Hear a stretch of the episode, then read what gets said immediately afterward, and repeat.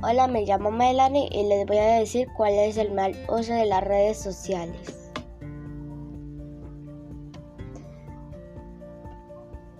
El abuso o mal uso de las redes sociales te priva de realizar otras actividades más gráficamente y productivas. Por ejemplo, visitar a familiares o amigos, ejercitarnos, aprender una habilidad o idioma, buscar empleo, adelantar asuntos del trabajo o de tus clases.